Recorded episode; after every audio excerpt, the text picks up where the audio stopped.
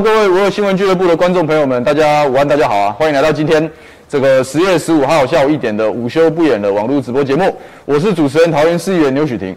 是这样子啊，因为前一段时间呢，这个桃园市议会在开议的状态，所以过去的几个礼拜我都要每天在议会咨询。所以虽然我们现在这个五二新闻俱乐部的棚非常豪华，然后也非常舒适，但是我必须要忍痛窝在议会的办公室直播，要不然我来不及。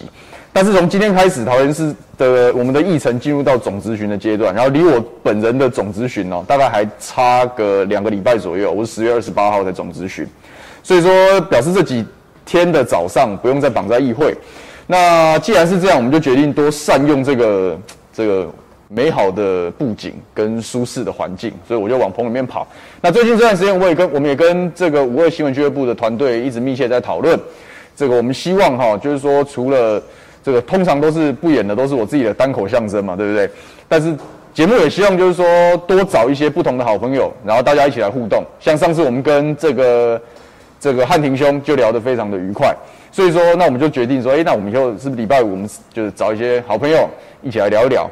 那这个礼拜我们就直接把这样的想法付诸行动。所以今天是等于有点，我觉得讲专访有点太，就有点太好朋友聊一聊啊，我们来讨论一下实事，就是就是请请。我们这个未来啊，也希望找到各各各式各样的这个青年才俊、好朋友，好，大家一起来聊聊时事，来打打赛。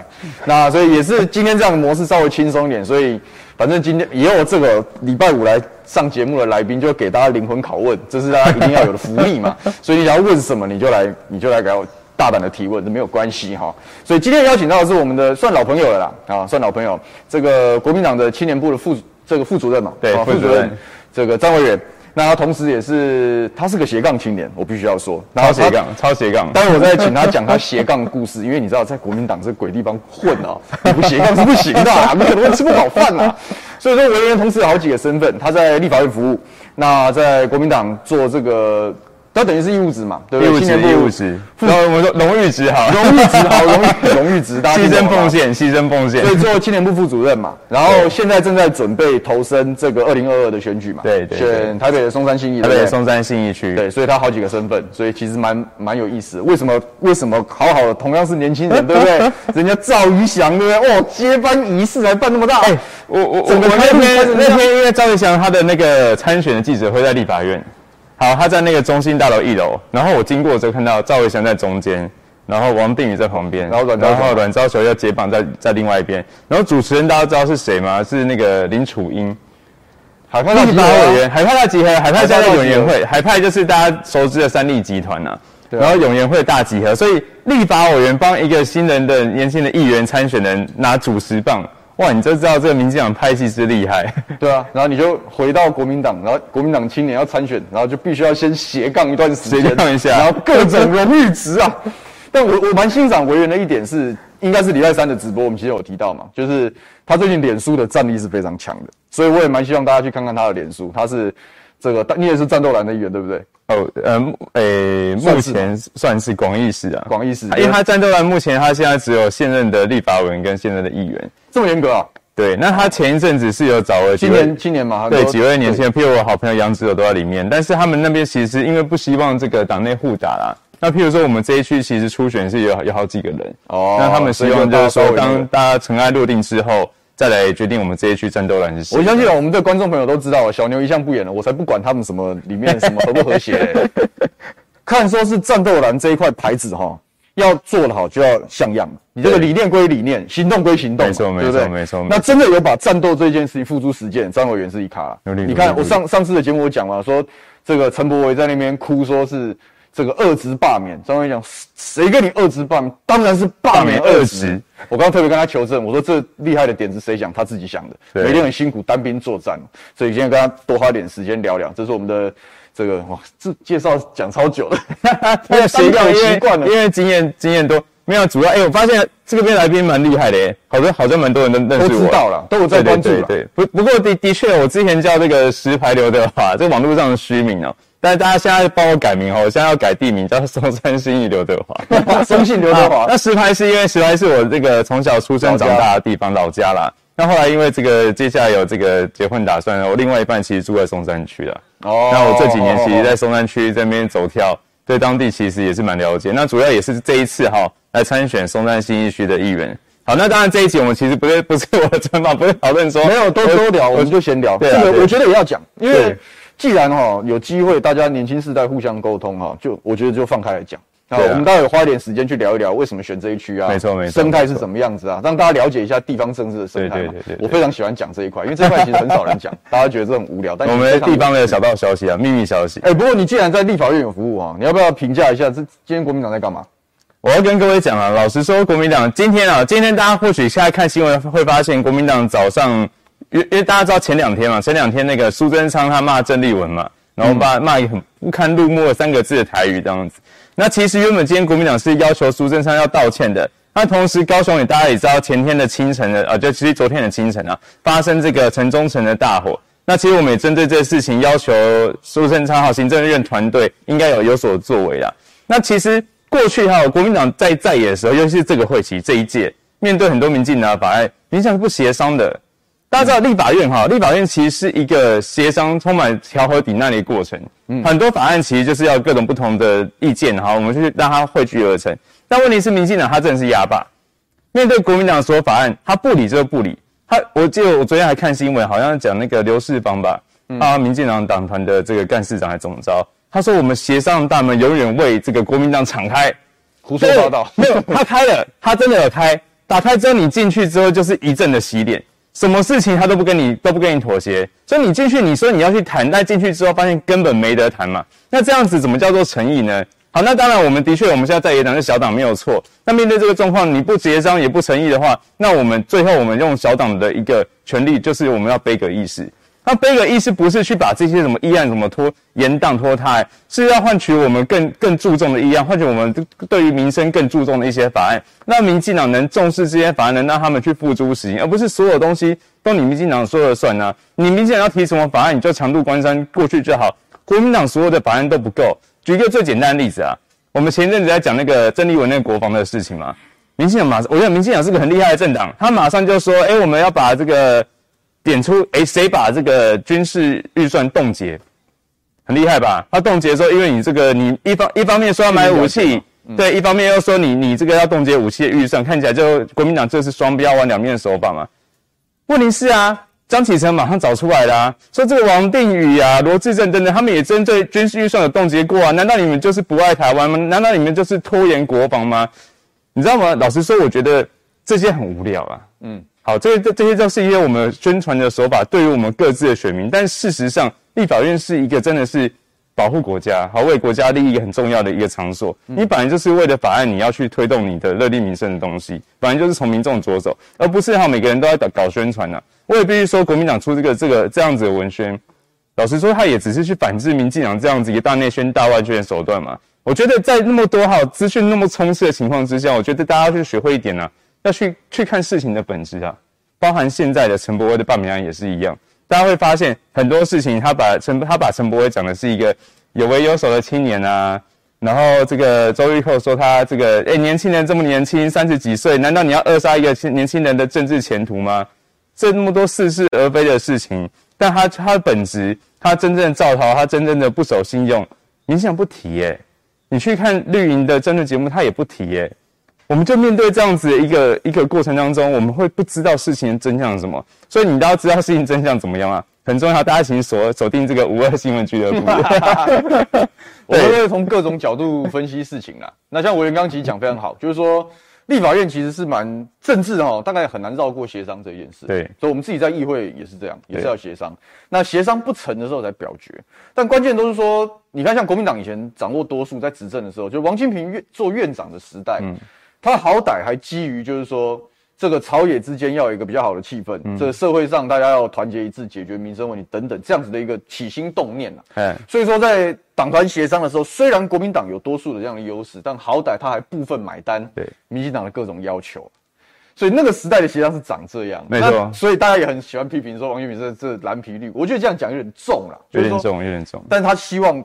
那个是一个一种政治上处理事情的手段跟一种信念。那当然，本来期待说这样子的一种习惯，就是说大家有事好好谈，然后各退一步去讨论。显然，在民进党执政之后，他没跟你来这一套了嘛。没错，没错。我一样欢迎你来协商啊，但是你进来协商之后，你提的要求我全部都不要。我得表决，那就是这样子吧。我们也看了很很多啊，你看过去莱猪也好，哈、嗯，这个这个。疫苗等等，疫苗也好，也是协商破裂啊。然后民进党就只会按照他那一套去去做，所以这是悲歌意识的来源。那也很清楚嘛。今天的理由虽然蛮荒谬的，高雄大火关行政院长什么事？坦白讲是这样啦，但是那本来就是借口，本来的本质就是悲歌。而且坦白讲，这个丽文姐哦，受这样的委屈，然后这被这样被这样欺负，然后民进党还不去检讨自己这个这种这种反民主那种阿爸的行为就算了，然后还要还要声讨人家。那那那那不打仗？没有，其其实哈，老实说，我从事政治工作，其实没有时间没有到很长，不过也六七年了。老实说，之前哈看到民进党这些文宣手法哈，譬如说郑丽文这个事情，然后一直不断的骂说哦，他什么侮辱元首啊干嘛？我以前都觉得说啊，算了，就这政治攻防嘛，然后大致大家各自讲自己有利的事情嘛。我会觉得是政治攻防一环，我会觉得是个很正常的事情。我在政治圈里面工作，我觉得它很正常，所以我们就尽量提出一个反制的文宣。那老实说，从陈柏惟包含到现在进入郑丽文的事情，我觉得发现一个很本质的变化。雷更小这种事情，你在路上，你跟所有人讲，被你骂到的人，他一定是会翻脸的，他一定会觉得你怎么侮辱我的人格，不管你是基于什么理由骂，他都是这样子。好，但是问题是呢，在民进党现在的执政之下。会把这样子很基本是非对错这样一个词一个道德的词，把它变成好像是合理化它，然后说因为我今天理由合理，我就可以骂你北更小。好，那如果真的这样子的话，那很简单啊，那以后我们就不用教我们小朋友了。以后我们我就譬如说，假设我有小朋友，然后我骂他，然后小朋友突然指着我说啊你北更小了，然后我说啊你怎么骂这种话？这脏话，你怎么这样讲话那么难听？他说没有啊，苏贞昌都这样骂我们中华民国的行政院长诶、难道这样这样子吗？就是这是以身作则。你可以发现，一个国家最高的行政首长都讲出这个话，而且不道歉，而且告诉你说我振振有词，说我是有理的去骂这个词的话，那很很很简单嘛。以后只要你有理由，所有的脏话你都可以骂的嘛。你更脏的是什么事情没有理由呢？对啊，什么事情都有理由。对啊，所以讲就好了。这，所以为什么哈？我现在老实说，我最近呃，我最近有时候午夜梦回的时候。我真的心情不是很好，虽然我现在你看大家看我脸书的这攻击力看起来好像是在做政治攻防的的一个举动，但实际上我觉得有时候哈，你你在发挥一个议题的时候，你会去看到它本质，你会知道它核心真的是错误的，而且你会，我其实是很想要去导正这个事情的，因为老实说，如果你今天这件事情苏贞昌完全不道歉，或是民进党完全不去做出一个一个一个一个理由的话，那其实面对这个状况的话，你以后会发生类似的情形。真的，我觉得对于整个社会来说，它都不是一个很好的一个教育的过程，对啊，真的是真的是蛮看的是蛮感感慨的啦，因为就是说，照理来讲，这个会会弄到朝野对立，我个人是觉得很讽刺啦。就是说，你看我们蔡英文总统在国庆的时候讲，哇，讲到好美好哦，这个台湾内部很团结哦，我们大家一起要面对未来的挑战。那讲到哇，听起来都很。让人都都要很感动的，结果你文告归文告，行动归行动，那整篇文告变成一篇废文，那很可悲的事情。各位各位觉得说这个现在我们的社会氛围有有团结吗？有因为你蔡英文讲话就团结吗？还是说大家实际上会因为你们手下这些行动更加分歧？不是很很感慨。我我我觉得民进党讲的团结啊，他好团的是民进党自己的结啦。团绿营自己的结，他完全没有想要跟民进党以外的啊，但有啊，民进党以外有有激进党啦，有时代力量啦。但譬如说色彩比较偏蓝的，好像国民党这样，他们根本就没有想来跟我们谈啊。其实包含蔡英文文告，我觉得刚其实我觉得好，先我们先回到那个郑丽文的事情。郑丽文其实大家会觉得说，哎、欸，这个事情怎么突然之间起冲突了？哎、我我当时在立法院哦。我听到说，哎、你问我问你，呃，郑丽文问苏贞昌说，潜要不要发，要不要购买这个核子动力潜艇的时候，然后苏贞昌突然聊起来，我心想说，这个议题为什么苏贞昌突然那么生气，你知道吗？我真的很疑惑。就后来我其实有去看一下，看了一下他的前后文，发现其实哈，郑丽文问了两件事情。一开始的时候，包含跟刚刚跟刚刚小牛有提到的，一开始他问的是这个蔡英文在国庆文稿填的四个坚持里面的这个。内容哈，这个国家的主体到底是一个中国，还是一中一台，还是什么什么东西，还是台湾等等？然后苏贞昌一直跳针，就说没有，就是台湾，台湾，台湾，台湾，但他没有针对这个问题回答。好，后来又问到这个驻的大使谢志伟，这个国旗吐血说，就是说他大家看到嘛，他国庆日当天拿个台湾独立的旗子，然后说哦，我看到这个中华民国的国旗就讨厌，我会吐血。他的红色就是吐血吐吐血吐血染红的这样子。好，面对一个这样驻的大使，中华民国外交部的驻德大使，对于中华民国国旗这么不认同，然后他就问了苏贞昌，问了这个外交部长吴钊燮说，你你对这件事怎么看？吴钊燮一直跳针嘛，就说谢世伟是一个很优秀的这个外交官，然后守护了国家利益。我不懂啊，我不懂一个对于中华民国国旗都不认同的外交官。守护怎样的国家利益啊？好，有了这两串之后的前面冲突之后，进入了核子动力潜舰之后，就就发现他们就开始聊起来，聊起来。好，然后问说要不要买核子动力潜舰？老师说了，我觉得按照苏贞昌的聪明才智，他其实可以好好回答的。我觉得他们绝对有新仇旧恨啊，真的。所以，他我觉得他们一定之前发生什么事情，包包含之前提到苏贞昌话提到说什么之前选举帮忙站台，我觉得这个真的是后来是。对，两码子的事。后来那个那个郑丽文有回说，就因为郑丽文其实真的有点忘记，因为真的好久以前了，他选国大代表可能二十年前的吧。那他最早最早的时候，我还 我上绿营节目，还有看到他留一个那个半平山的头发。对啊，就看发型跟造型就。但我跟你说，郑丽文现在比较好看，虽然比那时候年轻。那时候那时候对，那这些东西，如果你真的要去追究的话，那其实真的我们追究不完啊。有多少民进党的政治人物？过去领着国民党党证，我想这只是一点。好，另外一点是你领着国民党党证之后，你当时受了国民党多少的帮帮忙？好，当时是国民党的政府政府底下做了多少事情？难道你不是吃国民党奶水长大的吗？难道你过去没有受国民党帮助吗？那请问你现在反过来一直骂国民党，我们说你这个忘恩负义吗？我不同政党不同立场嘛。郑丽文进入国民党已经已经多久？一九九九年到现在也十好十几十几年了。他在在野党那么久了，然后你现在还告诉他说他以前在民进党怎么样怎么样？我觉得苏贞昌身为行政院长，这个气度真的太小了啦。那你在国会殿堂上，你面对一个国立法委员的质询权，你去反质询就算了，你还骂他脏话。然后现在我跟你讲，现在最最可耻的事情，真的我我真的觉得这个这个话不好听哦。这三个字啊，在民进党或者是的节目或他们的一四五零里面，就说没有啊，骂这个有什么不对？他真的是这样子啊。然后他真的是背叛啊？背叛什么地方？背叛民进还是背叛国家也讲不清楚。你知道这样子言论在绿营的网络里面是很正当的，他们觉得没有错。这这就是民进党现在最大的问题嘛？那党国不分嘛？对啊。你一个行政院长在备询的时候，不管你的党派是什么，你可以基于你党派的立场去发表相应的言论，这没有问题。对啊。但就是说，你如果党国不分呐、啊，党的事情跟国的事情扯在一起，那你就差劲，你就不适格。这个时代。民主的时代，处处都是照妖镜。那其实我可以感受到社会氛围是慢慢慢慢在改变，真的丞相起风了。我都我有感觉到这样的事情。以前大家不是看，不是不是说看不懂，但是看得懂，但不一定敢说嘛，因为那叫沉默螺旋。没错。那就是现在发现他越来越过分，没错，而且这状况越来越严重，那非常糟糕的一件事情。我们就看接下来一个重要的政治事件，那不在七八天后，陈柏惟的罢免案，你觉得会怎么开？我我哎，欸、这边爆料，反正网网络上，我我前上上礼拜去录三立的节目啊，民调不能讲啊，什么节目就不讲了。嗯，我知道民调不能讲。然后呢，就是我们在开机之前哈，因为大家知道那节目就是绿营节目嘛，所以来连我总共六个来宾，五个绿营，一个绿营相关的人，然后我一个蓝营。老实讲，在这个开机之前，大家对于这个罢免案，大家民进党基本上绿营是悲观的啦。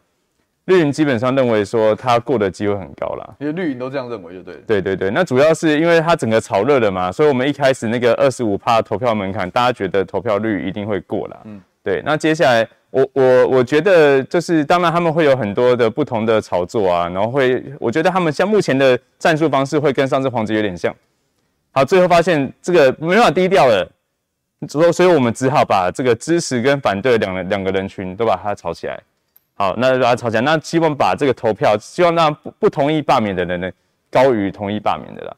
但呃，不能讲民调，但我觉我觉得从一个票数可以去看一下啦。嗯、当初哈，大家颜颜宽恒第一次哈补选立委的时候，当时他拿的是六万六千多票嘛。那我们罢免的门槛是七万二。那为什么要举这个数字呢？因为他当时补选的时候是。他政治实力最弱的，因为他是新人刚出来要补选的。虽然他背后是严家没有错，但大家对他不太认识，所以而且大家知道补选的时候，他投票率是不高的，所以在补选的这个过程当中，他能吹出六万六千多票，代表说他的基层实力紧绷紧绷。当时哈以动员来说，可以动员到那么多票。那后来我们发现他有到这个下一次，后来又选两次，好像十万十呃九万跟十万嘛，都是过这个门槛的。所以基本上你要过这门槛的这个投票数，目前看起来不难不难。但我跟各位讲哈，尤其是这边如果有中二选区选民，我跟各位讲说，没有这么乐观。虽然是过门槛，但不乐观。为什么呢？以上次的那个选举来说，林焕才拿了十万多票，陈柏惟拿了十一万票。所以如果今天选情真的很热。很热，然后两边呢都极力的去动员，然后去催促自己的民众出来投票的话，其实陈柏惟是有办法推出十一万票。而且大家知道，陈柏惟背后的不是只有激进党，他背后的还是整个民进党。我们当时一直在看说，哎，蔡英文要不要帮忙？蔡英文要不要出手出手支持？大家看到的话，礼拜三的时候，蔡英文其实有透过人转达说，哦，我们要这个，我们不能让陈伯恩被一个全党霸凌。好，全党是指国民党，我们要去救他。到底谁霸凌谁啊？莫名其妙，真的是。我我我我觉得，我觉得民进党最可耻的事情啊，这不并不是我是国民党，我就以罢免这件事情来说好了。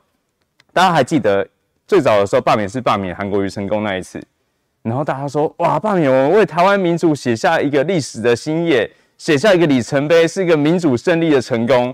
罢免制度在那个时候多么的光荣辉煌。好，等到陈柏惟这一次的时候，大家喊着说光临。霸凌，然后我们不能让罢免让台湾的民主倒退。罢免一下是个民主的光荣，一下是个民主的倒退。你知道这这个为什么要讲这个例子？这个可以很明显的表示说，民进党就是个双标的政党。同样一个词，对民进党有利的时候，它就是光荣；对民进党不利的时候，它就是可使霸凌跟倒退。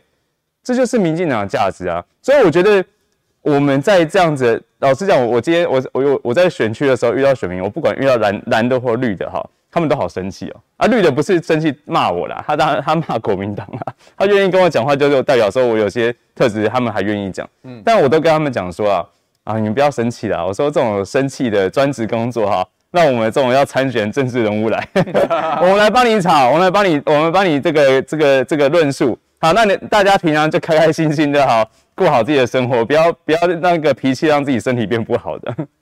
这个罢免案这件事情。会开成什么样？这个确实是蛮……欸，你会不会下去帮忙？最后的时候下去帮忙？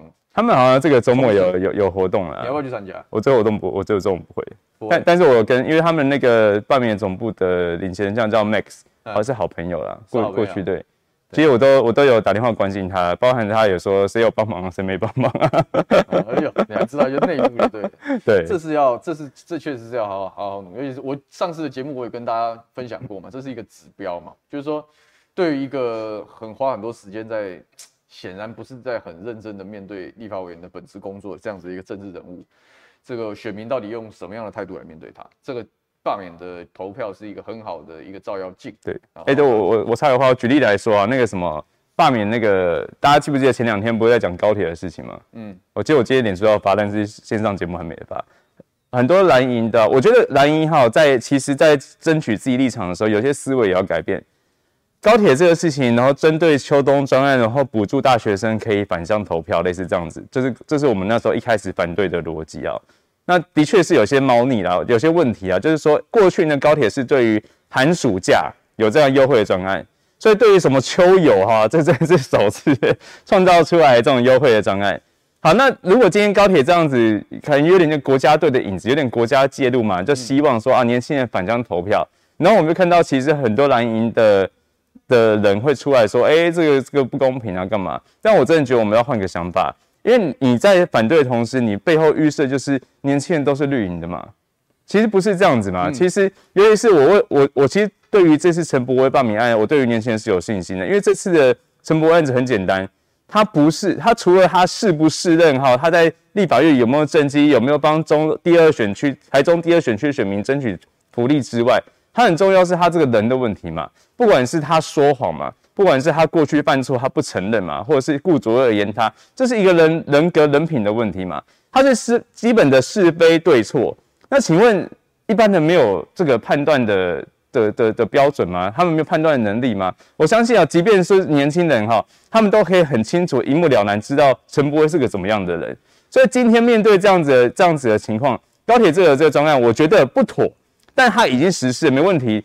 那你就让他，你就你就赶快也是鼓动去鼓动年轻人回乡投票。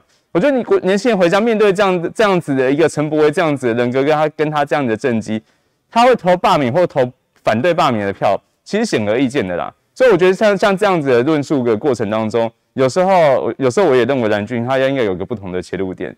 好，不要把不要把说呃一面对这种话，吸反应就是我一定要反对。其实有时候哈，面对这论述，我们还是要跟年轻人站在一起的，不要让他觉得说，哎，国民党遇到年轻人的事情，好像第一时间好像都会比较抗拒或干嘛，会担心选票问题。其实很简单嘛，今天只要罢免所有过去，选民自己会判断嘛。我们不是要去精算这个选票，我们是要让当地的中二选区的选民去做自己的决定嘛。嗯。刚刚有网友讲说，他主讲说，我不爽的是公投就没有优惠，哎，这一点倒是蛮不错的切入点。我们我们来那个，我们来来要求，要强力主张，然后通过平台要求。我们一二一八，你当然就要投。秋游嘛，公投一二一八嘛，我们就东游东游东游嘛，这有什么好不不不能的？对对。其实我我刚刚在前面聊天的时候有讲到，就是说我感觉到那个就是整个社会氛围在改变的关键，就是说现在这种时代哦，是什么东西都逃不过，逃不过了，都到处都是照妖镜。我常常讲这句话了。那包含这个蔡英文总统，我都觉得，我都觉得这一把火会往他身上烧，只是时候还没有到。嗯，为什么时候还没有到呢？因为你没有发现他的文告出来之后，确实大家的反应就是，那你谢志伟是怎么回事？嗯，中风家是怎么回事？那包含这个陈柏惟这样的事情，他又好像又要照顾，又不能完全照顾，但是这样讲那种那那种不左不右的话，这种这种不上不下的这种表态，其实只会让大家更堵烂的，因为。你你说，所以你到最后你还是要帮他嘛？你讲了个半天，你还是要帮他嘛？你还是要跟着你这个党一起搞双标嘛？其实这些东西都是被人家，都是被都是都是会被大家看破手脚的。你不帮陈柏威背书，那陈柏威的行为跟你的国庆文告有一样吗？这些都是很值得大家好好去好好去好好去公好好去要求大家辩论，把话讲清楚的这个点嘛。所以到处都是，我觉得现在已经慢慢有点遍地烽火的感觉。所以，我鼓励大家啦，就是说，这种时代你也不要害怕，不管你讲你你你你心里的主张，你对政治的想望，是不是跟大部分人一样，大家都是一样大的啦。民主自由的社会，哈，大家意见都是一样大。你可以不一样，可以吵架，都没得。那刚刚我也看到我们网友很多人在讲说，这过去民进党很多人是国民党籍，啊，国民党有些人是民进党，像林为洲委员以前民进党啊，对不对？对。那这个当然讲，特别像讲陈水扁，讲到许信良，对不对？这很正常，我我我觉得啦，我觉得啦，政党就是理念相同的人，或者是不一定纯理念啦。我们从政治实然面，有时候利益嘛，啊，有时候胜选考量等等，所以聚合在一起的这一这这这这这一堆人，对政党某些层面就是一个一个一个平台或者是一个工具而已。所以合则来啊，不合则去啊，就这么简单啊。要讲许信良，我还特别想讲一讲许信良的故事，人家什么时候？他当然一路以来是跟民民民进党创党一路这样打拼出来。他什么时候离开？是陈水扁如日中天的时候他离开嘛？因为他们派系斗争他输掉嘛。他什么时候回民进党？你看他后面还去倒扁，民进党那衰啊，整个二零零八输到爆炸，然后整党已经亡党感爆炸，已经觉得没救了的时候，他回去啊。对，所以一个人来来去去，有的时候跟不同的政党、不同的阵营站在，那又怎么样？但是人家可以很清楚的交代我为什么离开。他当初离开民进党的宣言是非常讲对不起，因为我们我有我自己的路要走，我们理念不合，所以我们分开。郑丽文如是啊，没错。我当初可以在民进党里面跟你跟你当初有共同的价值，人家民进党创党家当然就打倒国民党嘛，因为人家那时候是一党独大，是威权时代嘛，他当然要冲撞嘛。但是随着走着走着，两党开始趋于对等的时候，开始。要在新的社会、新的舆论战场中找到自己的位置的时候，那意见不合的地方、分歧的地方不都出来了吗？那有些人走走有什么关系？嗯，嗯，那个最糟糕的就是把这些东西拿来当情绪勒索。我们讲究苏贞昌嘛，你年纪一大把了，然后还活在你那过去。你更更好笑的是，你以前就是。当初你可以在政坛发迹，可以成长，可以找到自己的定位，是因为你要打倒那种威权心态，你要打倒那种家天下那种臣服的心态，所以你才能成功。哎，结果你自己位高权重之后，你换了位置，换了脑袋啊，你就变得跟当初那些党国夫人的人一模一样啊！这真是天下之笑话。所以我是觉得大家对于政党啊、政治人物跟他的政党属性啊，我是鼓励大家用开放的心态。对了，对，关键是那个人啊，那个人有没有对得起自己的理念？那个人有没有好好的在实践他的理念？这个才是我觉得大家这个时代哦，看待政治的一些一些一些道理。对啊。不过都说到这里了，嗯，政党啊、选举啊、提名啊，我们还有差不多半个小时。嗯，我觉得前半我们聊聊时事，因为我觉得今天蛮无聊的，没啥新梗。那就既然是对谈，那也是大家都年轻世代，要互相帮忙。嗯，就聊一聊你接下来的布局吧。对，你在松信参选，对，感觉蛮硬的呢。对，那个很多人都很意外，说，哎，怎么怎么会跑到松山新义区？对啊，那我我必须来承认哈，松山信义区过去了，过去超视为蓝军大本营。好，那就就是现在我们大家熟知，以台北市来说，是大安文山是最蓝的地方。其实以前松山信义跟大安文山差不多蓝。嗯，好，那老实说，我自己去地方跑，我的感觉啦，我的感觉。其实还真的蛮蓝的，好，大家反应其实蛮好的，就是拜票的反应，然后跟回馈其实这都蛮好的。但老实说，选松山新区并不是因为那边是蓝军大本营我才选。老实讲，一开始我在规划选区的时候，我其实是蛮希望去监控选区的。好，包含我那时候就一直问说，哎，为什么这个中山大同？好，就是大呃中山大同区为什么都为什么好像都没有什么国民党新的人敢去这样？嗯，我后来这样问了一轮啊，他们说那那一区，因为那边那一区比较传统，那比较传统的地方，就政治而言哈，它需要花比较多资源。好，我这边讲的比较好听叫资源，其实它白话文就是要花比较多钱。好，钱那个钱哈，不，大家各位台北市应该没有贿选，但我跟各位讲，其他地方可能还是有了。那台北市你不能贿选，但它还是会有一些很多活动。很多请客吃饭等等的问题，但是你不能怪这个地方，就是他们那地方文化是这样子，广诺的文化是这个样子。每个不同选区你会有不同的选举的方式啊。对，那当然，我回到自己参选的部分，呃，我虽然在国民党哈，大家如果这边网友认识我的人应该知道，我过去资历看起来好像还不错。好，譬如说各种斜杠，各种斜杠，譬如说一开始是这个丁守中，我我最早进入政坛是当丁守中国会的助理，在立法院里面。然后后来呢，他刚好后来他就是那个立委没连任之后，我在蒋万安那边待了一年多。后来丁守中要选市长之后，我又回去帮他当他发言人。所以大部分认识我应该是从丁守中选市长的时候。好，那后来丁守中选完之后，我们就进入总统大选了，帮几个候选人。那选举的时候，包含现在这个之前待过郝龙斌的办公室，然后现在帮江启臣选选主席嘛。好，看起来好像哇，上面很多很厉害，都国民党大家都认识的大头。那看起来好像背景很硬这样子，但老实说啊，这就是过去是工作之一，他们有教导我很多。但是选举永远是自己来的。那国民党是一个，目前国民党是一个没有特别派系的一个政党集合体，所以所有选举老实说都是，我觉得年轻人要自己努力啦。那我我就我就经常跟大跟很多人说啊，我说我们现在这样子出来这样选举啊，就跟我们一般的企业创业是一样的意思啊。你所有人，你要你年轻人，你要创业，你不管你要开一个手摇店，你要开个鸡排店，你要自己掏钱呐、他不会不会有一个店放在那边，然后有一堆待炸的鸡排等着你，然后让你拿去炸嘛。你要花成本嘛，那花成本是投入嘛。投入你可能三十万、五十万，甚至一百万开一家店之后，它是会失败的。没有人没有人炸鸡店、鸡排店永远都是好吃的，它是会失败的嘛。失败怎么办？失败就你下次成功的养分嘛。所以我觉得面对政治，政治也是一样，没有人出来选。就是哦，我就一定是成功的，他一定是经验累积嘛。但你没有这样的投资，你就不会有下一次回报嘛。所以包含这一次出来选举，那当然是过去有很多的选举的经验的累积。那现在老实说，自己出来选，虽然有这些大人物的加持，他们是我过去的老板，但其实选举还是靠自己啦。然后包含这个自己去拜票，根本筹措筹措资源等等，其实都是自己自己来啊。我觉得，我觉得这个政治很好玩，就是你当你到在野党之后，你的资源政党资源比较少的时候，你会想出一些很多奇奇怪怪的好玩的花招。好，包含我这这边包包含好，我们选举最花钱是什么？是看板。嗯，好，看板，大家大家想说，叫你们自己开车或走在路上看到有很大的不很多都房屋广告嘛？呃，哪里房屋就在卖，或者是候选人会有一个很大的一个看板在路边。大家知道看板超贵的哦，尤其是以我们这松山信义区，超级贵，台北市有够贵。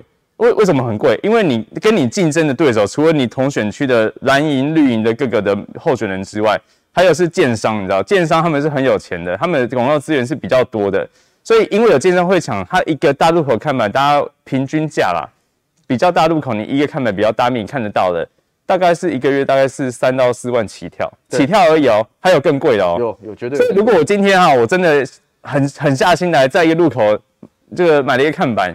我一个月的薪水可能就没了，对，就是这样子，所以很花钱呐、啊。但是问题是，难道难道你不花？难道你一定要花这个钱，或者是你不花钱就不会赢吗？所以你要去想很多方式嘛。看板要不要摆？就我现在的而言，我觉得新人哦还是要摆。譬如说有在看五二的人，当然现在认识我是谁。但问题是，如果今天聊天室里面有没有住在松山区，有没有住在新义区的朋友，可能少之又少。好，那譬如说我选举是要真的面对松山新义区的好朋友的话，那我就需要让大家多认识我嘛。所以看板是有必要的嘛。那怎么样去建立这看板？我是挨家挨户去问。对，本来就是这样。对，其实选举就是这样。对，我是我是这样看一看，然后譬如说我开车会看远方，我觉得那看起来好像适合放看板，位置不错，位置不错，我就会去拜访那个人。好，当然你的拜访一定是被甩门关门啊，或者他他觉得不认识你，他觉得你很奇怪嘛。一个陌生人突然敲门，他如果又不认识你的话，觉得你超怪，而且他觉得你是这个来推销的这个房地产业务干嘛的，就是这样一个一个问。但是我跟你讲，这过程当中，我觉得选举好玩，我其实觉得选举是很好玩的。我好玩不是只跟其他人作对厮杀，我会觉得在这过程当中可以接触到很多人，然后你会遇到很多我觉得真的很温暖的事情。我有看，我有看板啊，就是它是一家店的招牌，我去跟他谈了，然后谈了之后，他当然正常年龄跟我差不多，就是一个老先生老太太，他说啊，这个很开心看到国民党有年有年轻人出来，嗯，然后跟相谈也很投缘，他说就不然这样子好了，那看板你就拿去用。然后不收我租金，当然了，那个愿意给你的大概也都对，等于是半买半相送这样。这个那个是当下是很感动，你知道吗？因为我跟他非亲非故，然后第一次见面，所以你会遇到很多帮助你的人，很投缘的事情。那其实就是帮助你整个选举哈一个很大的一个支持啊。嗯，对啊。这个刚刚很多网友啊讲说，像直斗啊，你好，你好兄弟啊，他就是挂看板，然后还讲到现在是不是你看强哥零零看板都有提到这种事情。不过我坦白讲啊，就是说。不一定，就每个人有各自的方式啊。然后像我自己，我那时候在关，我还是挂看板，我不喜欢这个东西。对，但是我还是得挂。然后我我们的行情没有像台北那么疯狂了，所以大概便宜一点的大概一万块左右了。但贵的啊，好的路段三五万也跑不掉了。所以说我那时候有稍微挂。然后我记得我那时候看板大概也花了一百多万，不少了，不少了，对，几十万、一百多万这样。然后我还是整个龟山里面知名度最低的。就就是这样，他就是很现实，你知道吗？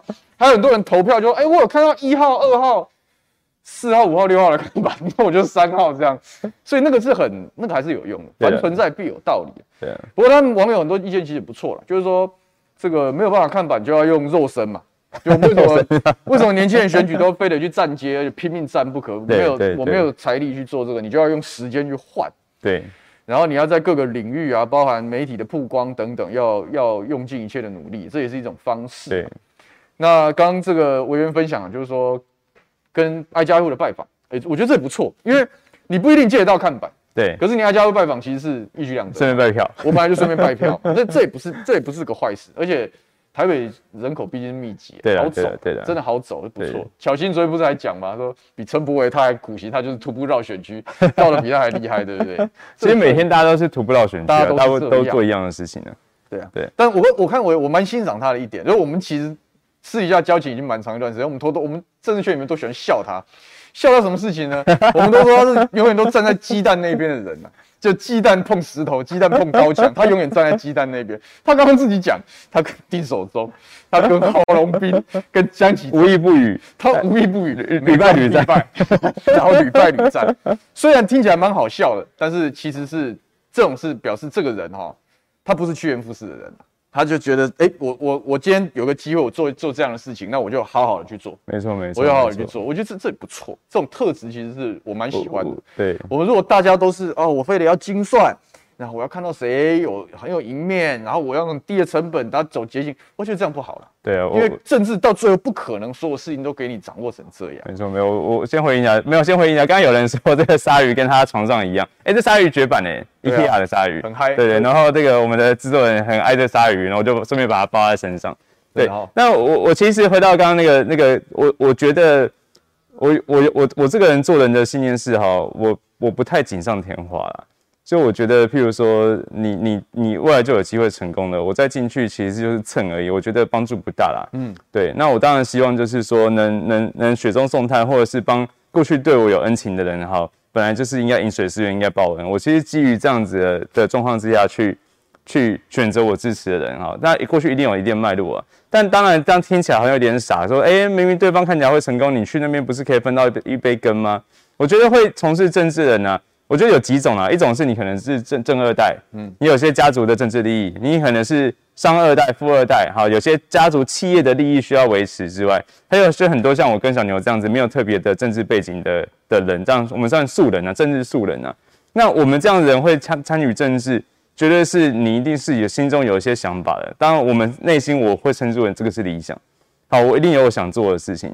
那这样子，老实说，他都会有一点点堂吉诃德的这样的一个思维。对，很傻。我们就是充满，因为我必须说嘛。当然，我刚刚看到很多人讲看板的事情，都有回应。就是其实我们出来选举啊，很多人会觉得说，哇，政治你很多油水可以捞。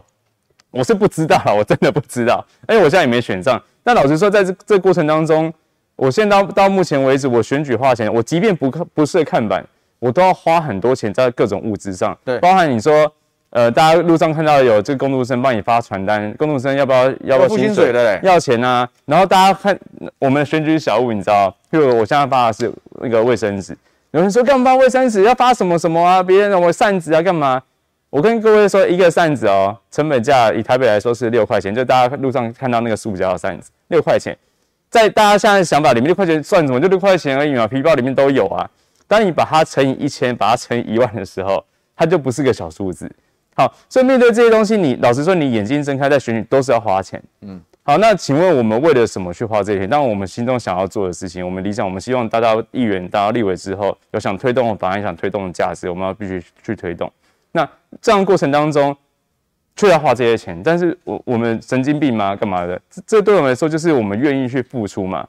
所以，的确在这过程当中，我们其实付出那么多，其实目的就是。真的是有点有点，就是我刚刚说唐吉诃德，包括阿甘的精神啊，持续这样推出。那刚刚有人讲到这看板嘛，看板呢、啊，很多人说，但我直斗是我好朋友啊，他跟强哥的零看板。我觉得今天看板，它是不是选举必要？不是。但是你说多设看板，设看板一定是什么财大气粗？我也觉得不是啊。我觉得选举选举有各种不同的方式。那以我们新人来说，我们当然是需要路路路面上，哎，你不同的方式，你打到不一样。各位现在在五二新闻俱乐部这边看网络的人，或者是你们是网络上比较比较常用的人，嗯，或许你们比较少会凌晨六点去公园，对，或者是你们比较少平常会没事在在你们家里附近走来走去干嘛的。但是譬如说有些比较长辈，他可能没在用网络手机，早上就是公园啊，或者是有些上班族平常上班很忙，譬如说这个时间他没办法看网络直播了，他平常会接触到我们的时候。市场也遇不到，他就开车的时候，可能才会看到，哎，这个人是谁？所以这个时候，在不同的面向，你不同的选举方式很重要。看板可能是针对一群人，但譬如说你徒步拜票，你去市场，你去文宣，各种不同的手法，包含现在这种网络节目，包含我们的脸书，我们我们只能方方面面的、全面的去去铺陈，全面让大家多多认识你这个人。而且大家去想，其实你要怎么认识这个人很难啊。就是譬如说，就像今天五月的时候，大家会听我们跟小牛。讲的比较多事情，对我或许会有比较多了解。平常很难呢、欸，平常在这街上遇到一个人，你你只有五秒钟的机会，对，去跟他介绍你认识你，甚至你要让他喜欢你，哇，这真的是一个大工程。所以我觉得平常每天都在做这样的事情。老实说啊，遇到很多人的支持打支持跟打气啊，我是我是真的觉得蛮开心的。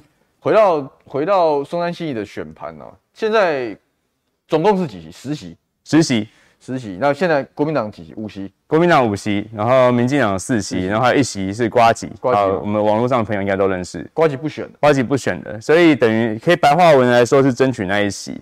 好，那当然，当然大家会觉得说，刚回到他说很很蓝的选区嘛，那说哎，国民党有五席的，上一次提几？国民党上一次上一次提六席，提六，对，这一次会提几？呃，不知道，国民党又这样，国民党我们不知道，不知道。我我呃，这个这个，我们游戏规则比较特别啦，有时候都是选举之前制定出来的。那我我这边重新重新呼吁啦，我会觉得说规则要稳定啊。对，哎，你稳定之后，譬如说我我要我要准备考试，我要知道你考试方式是什么嘛？你不能考前一天才告诉我说你考试的方式。受害人在这里，对啊对啊，你看最大的受害人，对。所以，所以那当然，国民党现在五席，然后民进党四席，然后国民党这次如果提六席，看起来好像比较多。但我的想法其实是哦，呃，国民党，我觉得选民有很多人，嗯，那国民党过去大家认知，国民党其实比较多支持者，甚至比较年长者。好，这不可讳言是这样，包含我们党员结构也是这样子，嗯。但问题是你国民党未来你是要你还是要生存的，你还是要持续壮大的。那你要让更多新新的选民支持你，那新的选民从哪里来呢？当然你可以透过政策论述吸引原本年长者这一群支持绿的或浅绿或中间的，但真正新的其实是，譬如说我们一般的中间选民，好，甚至包含所谓的这个年轻人，嗯，好，年轻人是很重要的，因为年轻人他未来只会越来越多，他年纪会越来越长，他会成为我们最中间的一块的选民的结构。那如果今天的国民党，如果你都不愿意，或你放弃跟这些人接触，或甚至是吸引他们的话，你未来只会未来会只会越越来越萎缩。好，那我觉得接触年轻人，当然每个人有不同的方式或不同争取认同的方式啊。那你比如说现任的政治人物哈，这些不管是现任的立委或现任的议员，他们过去有他们他们支持的结构，他们过好他们那一群就好了，他们没有做错，因为他是他们本身之成功的来源，他们顾好之后就没有错。但问题是，我觉得我们新人哈，党内的新的人。尤其是国民党年轻人需要去拓展更多所谓新的选民、年轻的选民。你讲话的方式啊，譬如说，我们知道蓝绿攻防，可能有些年轻人很讨厌这种政治恶斗，所以我就会去思考说，当我在写一个比较酸的文宣的时候，要酸民进党文宣的时候，你很酸、很酸、很酸，为什么骂范云啊、骂陈吉仲啊、骂苏贞昌这三个指标人物，蓝营选民一定哇超开心的，这这些人就该骂。但你单纯的酸，你没有写为什么酸，你没有写你的理由跟你的想法的时候，其实你只是巩固好原本蓝营的选民，但你你中间选民跟包括年轻人是是是抓不到的。哎、欸，所以你觉得到底应该提几席？我觉得提六席啊，就提六席，加先先任加一。那现在你现在党内初选有哪些对手？党内初选我们现在总共有四个人，目前有四个人啊，四个人，对对对，蛮硬的，抢抢一席，抢一席啊！我说好好好地方，所以那个竞争人很多。哎呦，对对对，都是些什么属性的人？其实也都是蛮年轻、蛮年轻的国民党党内的青青年。对，有之前是譬如说台北市青工总会的会长啊，然后之前有譬如前青年团团长啊，然后还有一个是之前有议员的侄子还是外甥，我不确定，就有有点亲戚关系。OK OK OK，哦，那也很辛苦哎。不过这个这个初选大概会落在什么时候？初选大概落在明年的三月到四月，然后是应该是电话民调，对。有没有最后花一点点时间讲？就是那个初选，很多人在讲说，民进党是全现任跟新的一起选，有听说吗？就是怎么然后现在就现任的议员，就是你那个选区有新的人挑战，现任议员跟年轻人跟新的那个人哈，就要一起去做初选，去做电话民调，他们一起去竞争一次。然后新人有加权，对，新人有加权。然后譬如说，总有五个人选，然后他取四席，然后就是前前四个高前四高分。那国民党目前的状态是这样子哦。是大部分是那个选区有多的一个名额的时候，才会让几个新的人去挑战去初选。那我觉得目前这个制度不好不坏。好，那我们会面临一个状况是，假设这个选区他没有多提那一席的话，新人真的要去选的话，可能会面临一个状况，就是说，呃，党部的人会跟你讲说，因为这这边没空间，但现在议员很稳，他一定会上，可以为我们国民党保住一席。所以呢，那你。小牛，你还年轻啊！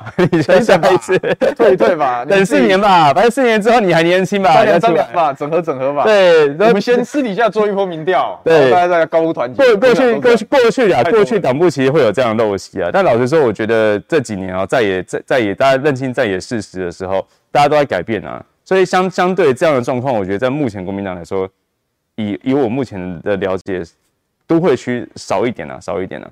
但还是回到一开始来讲呢，就是。适度，你永远是先把游戏规则写好，我才会知道我该怎么努力嘛，我才知道我该怎么去竞争嘛。我就在我就在追问，既然松信抢成这样，你当初在士林北投是也有打过选战，对不对？对，打过选战。你那时候是立法委员的初选，立法委员的初选，所以你也你也搞过这一套，对，搞过这一套，所以才叫实拍刘德华。那为什么不适应北投？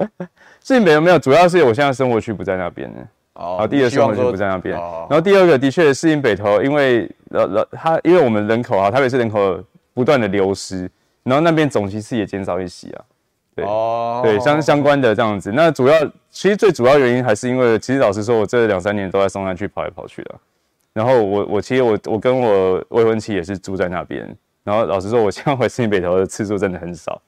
对，所以像老家在士林北投，但是说现在住的地方在。对对对，主要主要当你选举，你还是对那个地方有认同嘛，所以你还是以你生活区生生活区为主啦。嗯，对，所以这样子其实对那个地方，老实说也渐渐这几年其实也蛮也也比较了解，包含民生社区这一带啊。那当然后来因为选举关系，新一区过去过去不是生活圈，我老实说对那区以前比较陌生。好，那现在也是透过选举去跑，发现其实台北市真的很好玩。我最后最后讲一个东西，就是回到回到这个选举的东西。信义区啊，大家看到一零一、华纳威秀、星光三月，觉得哇很棒啊很繁荣啊。嗯，信义区很多山高靠近山上的房子，哇那个房子老旧不堪，四五十年以上公寓比比皆是。老老旧公寓。同样的四五四五十年以上公寓，在松山区民生社区也是。同面对两个地方的四五十年公寓，民生社区的居民是说，我绝对不要独根。嗯哼，为什么不要独根？因为他们觉得他们这五层楼一样等高的平方的的这个公寓哈，然后包含树木，他们觉得这是他们生活圈，他们生活的特质跟文化。但你生活品质算是老旧公寓，对，是很好的，所以他们不太他们不太希望都更，因为独根会破坏这样子一个和谐的一个天际线。但你回到新义区之后，所有新义区这样住在类似类似这样公寓的选民都告诉我说，我超想都根的，赶快都根吧，我的房子我爬不上楼了。所以，同样的都更不是所有的老旧公寓都要都更。那面对不同都更，你要针对他地方的选区的特性，跟他民众的想法。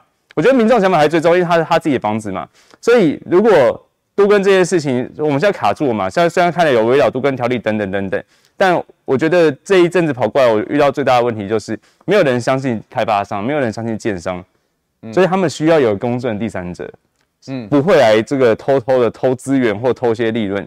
所以我觉得这个过程当中哈，我觉得未来政府应该朝向一个思考方向，就是我们过去有所谓公办度跟，公办度跟其实比较慢呐，就在就政府坐庄，但我觉得这是一个很重要的一个政策。当政府今天出来坐庄，然后出当一个公正的第三者的话，对选民、对建商来说，呃，对民众啊，对民众、对建商来说，都会觉得相对比较有保障，我也比较能相信政府的立场。好，那我觉得这样子的过程，它形成一个模式的话。会比较容易去推动所谓的都市更新的一个推动。哦，不错，那是还顺便带到点政见，这蛮好的，蛮务实就是说，政治人物啊，对自己的选区了解，知道问题，然后提出一定的主张，我想这是不错的。对、啊，你这样去讲，然后在不同的区域，要的就可以做，不要的可以协调。那其实议员的角色压着政府把这件事情办好，没错，没错，其实其实就不错。主要这样子。你要像这，其其实不要不要觉得说这政政见是很简单的事情，因为像桃园。桃园谈都更，我们桃园连什么什么是都更，有没有要都更，都是还没还没做。为什么？因为一定是都市发展到一定的饱和的地方，它才有都更的题目。没错，桃园还一大堆新的地方，新的地方它是有重化，有等等，所以说那题目就不一样。像我们处理老旧公寓的问题，就是这爬楼梯啊、上下爬梯辅具啊、对，座啊、老人家啊等等，周边停车秩序等等啊，大家就是这样。其实蛮有意思的啊。其实我还是鼓励大家关心我们的这个地方政治，就是说。中央的大家去吵什么啊？国会应该要怎么样？没错哦，这以后什么中华民国台湾还是怎么样？哦，这剽窃了几年，这离大家其实生活非常远。但地方政治其实你看，委员跑到地方去敲门拜访，希望这个地方的这个好朋友借他看板的时候，他绝对不会跟他讲这些有的没的，一定是你的生活是什么？没错，没错。作为我们作为有理想性的年轻人，我们要去做做这样的事情的时候，怎么样才可以让大家生活更好？那个才会有穿透力，才会有。才会有想法。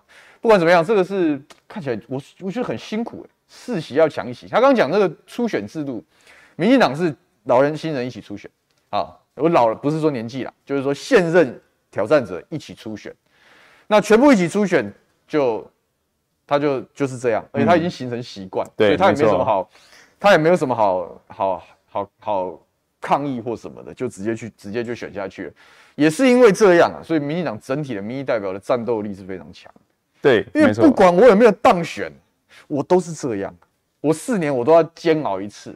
但他们也是因为这样，我算大盘，我这一区大概是四席的的票，我就提四席，我也不会胡乱调整。对，所以说他初选过了，大选期就过，这是民进党的生态。没错没错。那国民党就是。我是蛮，我是认同委员这件事，就是说，不管规则要像民进党一样，统统老人新人一起下来刺激一下，这是一条路。对，或者是说，我针对选区，我增开名额，然后让新人集中竞竞争这个名额。现在看起来趋势会是这样了。